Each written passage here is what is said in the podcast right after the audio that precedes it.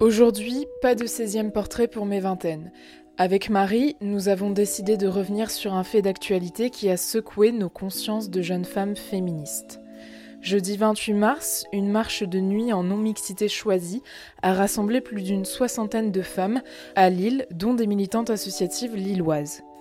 Le cortège s'est rassemblé vers 21h sans y être autorisé devant l'Opéra de Lille pour justement symboliser cette réappropriation de l'espace public dont les femmes et les minorités sexuelles peuvent être exclues suite aux violences qu'elles y subissent.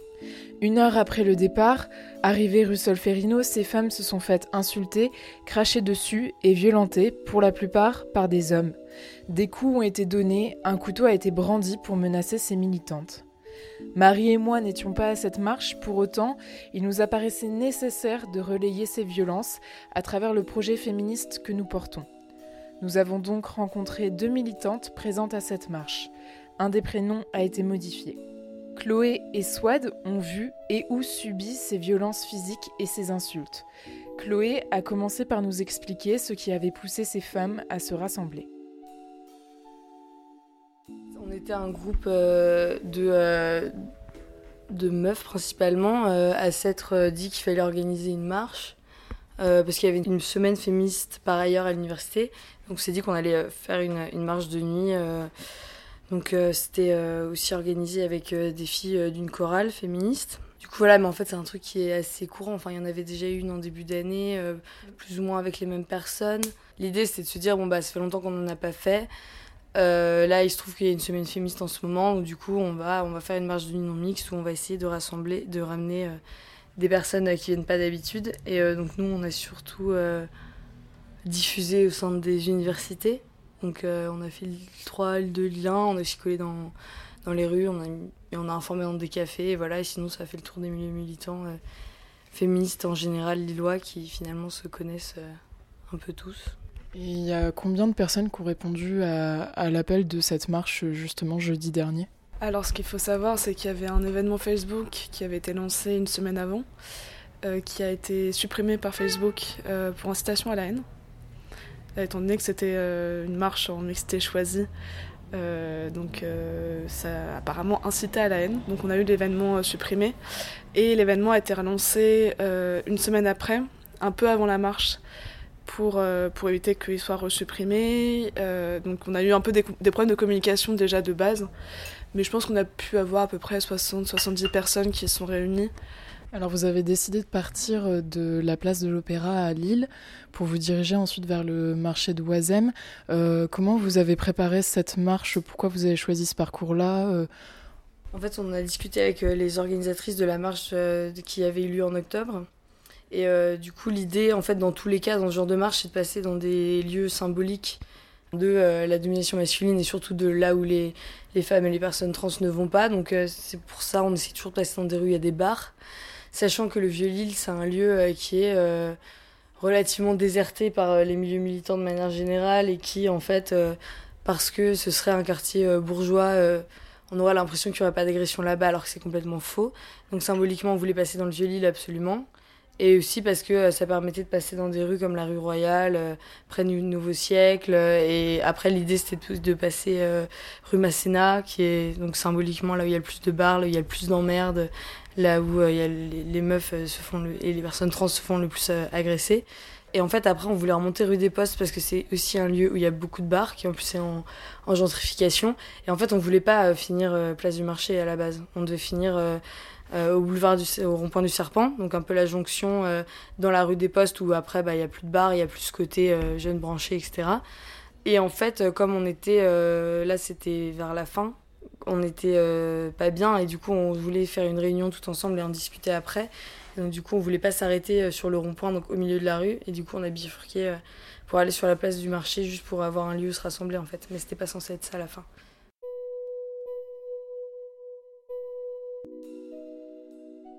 C'est une démarche qui, est euh, subversive, on va dire. En fait, c'est pas une démarche qui est pacifiste. Le fait d'aller dans une manifestation non déclarée tout ensemble la nuit et, euh, sans demander à personne, en collant des affiches sur les murs. Euh, il y avait une revendication d'une certaine violence parce qu'en fait, on remet en cause bah, l'ordre patriarcal et on remet en cause quelle est notre place. Du coup, on s'est fait. En fait, ça, ça commence Donc toujours comme ça, c'est des voitures qui sont énervées parce qu'on les bloque. Donc ça, ça a commencé déjà dans le vieux Lille, mais où effectivement les mecs nous foutaient un peu des coups, enfin faisaient un peu semblant d'avancer. Voilà, il y en a un qui m'a touché, enfin qui moi j'étais à l'arrière, qui m'a touché, qui nous a touché plusieurs, etc. Donc ça, ça a commencé comme ça. Après des petites remarques sur le chemin, même si finalement il n'y en a pas eu tant que ça au début. Et, et après ouais, c'est là où ça a commencé à à partir euh, en cacahuète, c'est euh, quand euh, rue Solferino, on, a, on a bloqué une voie et pas l'autre. Et, et, là, du coup, c'était dangereux parce que les voitures ont commencé à vouloir essayer de nous doubler, sauf qu'on était aussi à moitié sur la rue. Donc elles n'y arrivaient pas. Du coup, c'était des mecs qui voulaient passer et donc qui ont commencé à nous cracher dessus, à nous insulter. Et, la première altercation, euh, c'est euh, donc euh, une des personnes qui était avec nous qui collait, enfin qui faisait partie de la marche, qui collait derrière, qui était un peu en, retrait et qui s'est fait cracher au visage par un mec depuis la, la fenêtre de la bagnole. Et t'as deux nanas qui étaient à côté, qui n'étaient pas du tout partie de la manif, deux militaires qui étaient en train de boire un coup, qui l'ont sauté dessus, qui ont, du coup, ils ont commencé à se battre à ce moment-là. Donc on a eu un peu on a eu une sorte d'état de stupeur euh, de tout le monde parce que c'était la première altercation c'était un peu compliqué. Jusque-là, c'était plus ou moins pacifique. Enfin, en tout cas, dans les rapports avec les personnes, on se, on se faisait insulter, cracher dessus. Mais il n'y avait pas eu de violence physique, donc euh, on s'y attendait pas forcément. Une des personnes qui était avec nous a réussi à mettre le, mec en fuite. C'était d'ailleurs une image assez drôle de voir le gars qui euh, détalait comme un lapin avec une petite qui lui courait derrière. Euh, et je crois qu'il y, a un des mecs qui était sur la chaussée qui, euh, lui a sauté dessus aussi pour, euh, pour l'écarter. Et ils sont finalement partis en, voiture. Donc ça, c'était la toute première altercation. Et à partir de là, il y avait une tension. Bah, on bloquait la route, donc forcément, on est relou. Tous les mecs dans leur bagnole étaient super énervés. Et en plus de ça, il y avait aussi une tension dans le cortège de à la fois d'énervement parce qu'on se faisait agresser sans aucune raison, si ce n'est que bah, on faisait chier, excusez-nous d'exister, et du coup aussi de peur de euh, qu'est-ce qui va nous arriver après. quoi. Est-ce que vous avez eu des soutiens euh, qui sont apparus? Concrètement, oui, il y a des personnes qui euh, se sont interposées parce qu'ils voyaient que ça partait en cacahuète. Après, concrètement, c'est surtout soutenu entre nous, et c'était ça qui était extrêmement Enfin, moi, c'est ce qui m'a marqué, c'est ce que je retiens de cette marche, c'est qu'à un moment, t'avais un, un gars qui a sorti un couteau, euh, qui a commencé à nous menacer, qui a aussi fait une marche arrière sur la manif. Euh, ce mec-là, on a réussi à le faire partir. On était une vingtaine agglutinés vers lui en disant de dégager, bah, il a dégagé. Moi, ce que j'attendais comme soutien, c'était le soutien des personnes qui étaient autour de nous. On a eu ce soutien.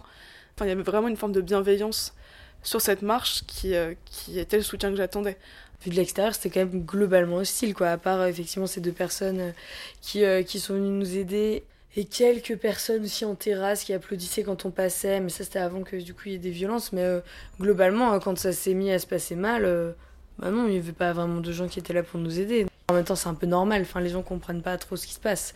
Et euh, moi, si je vois des, enfin, une baston, je vais pas forcément m'interposer non plus. Après cet épisode de violence, les femmes présentes ce soir-là se sont senties soudées dans leur lutte pour le droit des femmes et le respect des minorités sexuelles. Une prochaine marche va être organisée pour ne pas cesser cette mobilisation et pour démontrer que les luttes féministes ont toujours un rôle important à jouer dans nos sociétés. Les organisatrices et organisateurs de la marche du 28 mars organisent une réunion pour co-construire le déroulé de la prochaine mobilisation. La réunion se déroulera le 9 avril à 21h au Centre culturel libertaire de Lille. Justement, le but c'est que enfin qu'on la prépare avec les gens qui, euh, étaient présents, qu'on on l'organise ensemble euh, avec des profils très différents, des envies très différentes. Euh, et que ce soit pas trop préparé non plus, trop conscientisé de notre part en amont. On s'est un peu autogéré. Euh, sur, euh, sur la manif, il y a eu des problèmes, euh, enfin sur la marche en tout cas, il y a eu des problèmes de choses qui n'ont pas été anticipées. il y a eu des erreurs et bah, du coup, on a toutes fait cette marche-là, on a toutes vu ces erreurs-là, on a toutes des envies différentes et il faut qu'on en parle et il faut que faut qu'on construise ensemble. Donc il n'y a pas de, forcément d'idée, en tout cas de ma part, il n'y a pas d'idée en amont de ce que je veux qu'on fasse par la suite. Il y a quelques trucs qui sont ressortis du style, bah là, faut qu'on soit préparé à ce genre de choses euh, faut qu'il y ait un safe word euh, et effectivement euh, être plus compact, euh, peut-être pas prendre des aussi grandes rues si on est peu. Il y avait ouais le fait d'être un peu toutes et tous formés aussi sur bah, comment on réagit dans ce cas-là, et aussi l'idée de, d'expliquer le contexte. Par exemple, c'est une marche non déclarée, on va passer par là, etc. à l'avance. Pour moi, un des trucs ultra importants, c'est insister sur le fait qu'on peut partir à tout moment et que euh, bah, on peut se retrouver à tel endroit à telle heure si jamais euh, tu te sens pas de faire la marche de bout en bout, que euh, la rue Solfay te fait flipper et que vraiment enfin que tu te sens extrêmement mal à l'aise, bah t'as le droit de partir, c'est pas grave. Au final, malgré ce qui s'est passé, ça reste quand même un événement positif, enfin, dans le sens où on a vraiment ressenti la solidarité entre nous et en fait, paradoxalement, le fait que ça soit mal passé, bah, ça a plutôt rendu les personnes plus déterminées même si euh, on a été euh, un peu traumatisé, mais euh, on a vu que justement, collectivement, on arrivait à gérer cette violence. Et voilà, et que tout le monde, justement, il y a une vraie intelligence collective, quoi. Ça, c'était assez beau. Je terminerai ce hors-série par une citation de la militante féministe Louise Michel et qui à mes yeux correspond aux aspirations portées par ces femmes et ces associations d'hier et d'aujourd'hui. Simple, forte, aimant l'art et l'idéal, Brave et libre aussi, la femme de demain ne voudra ni dominer ni être dominée.